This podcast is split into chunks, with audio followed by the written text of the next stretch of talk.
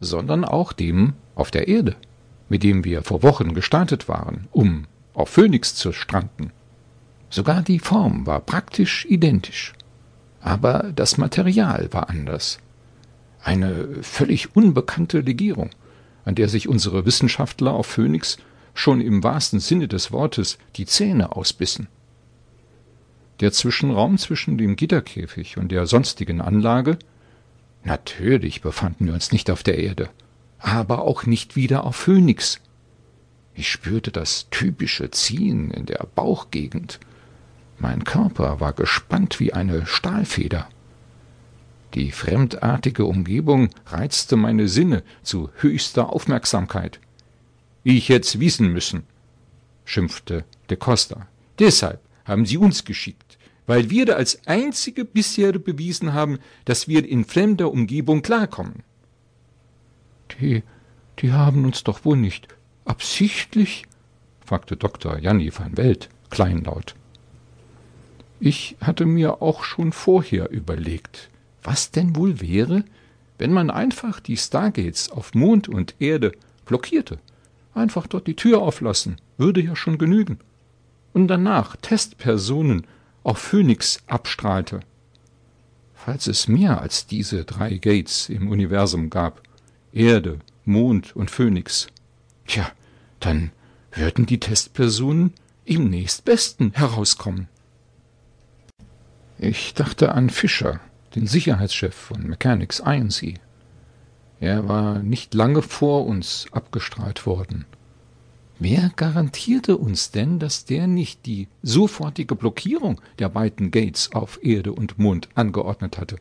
Nur um uns sieben zu den entsprechenden Testpersonen zu machen, ganz gegen unseren eigenen Willen. Zuzutrauen war es ihm durchaus. Oder verdächtigte ich den Falschen und hatte mich vor dem Abstrahlen nicht geirrt, als ich den Eindruck hatte, Gitterpyramide auf Phönix hätte geringfügig ihre Norm geändert, um uns gewollt anderswohin zu schicken. Auch das wäre dem Stationscomputer auf Phoenix durchaus zuzutrauen, der zwar bisher stumm alles geduldet hatte, doch immerhin gab es da eine Lücke von einem ganzen Tag in meinem Gedächtnis, als mir erstmals die Flucht von Phoenix gelungen war.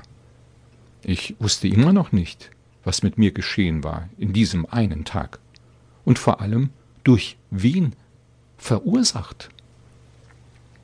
Ich schaute Janni van Welt an, die jetzt letzte gesprochen hatte.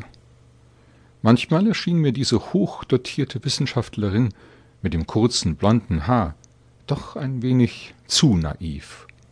Ich fragte mich, wo sie wieder den grünen Kugelschreiber her hatte, an dem sie herumkaute als gelte es, einen Wettbewerb damit zu gewinnen. Der Zwischenraum zwischen Gitterpyramide und umgebende Station war leer. Ich entspannte mich.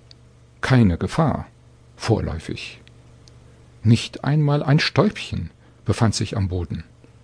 Es gab keinerlei Computeranzeigen, nur kahle Wände, die in einem hellen Grün leuchteten, wie aus innen heraus befanden wir uns in der anscheinend auch außerhalb typischen Pyramidenform einer Station?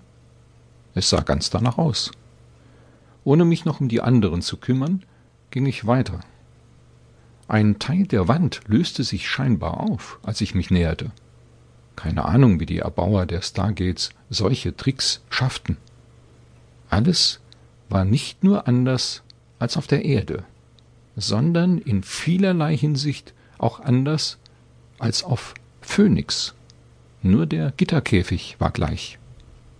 Hinter der Öffnung war alles hell überflutet. Ich näherte mich vorsichtig. Der eigentliche Computerraum. Blinkende Anzeigen, als wären sie eben erst zu neuem Leben erwacht.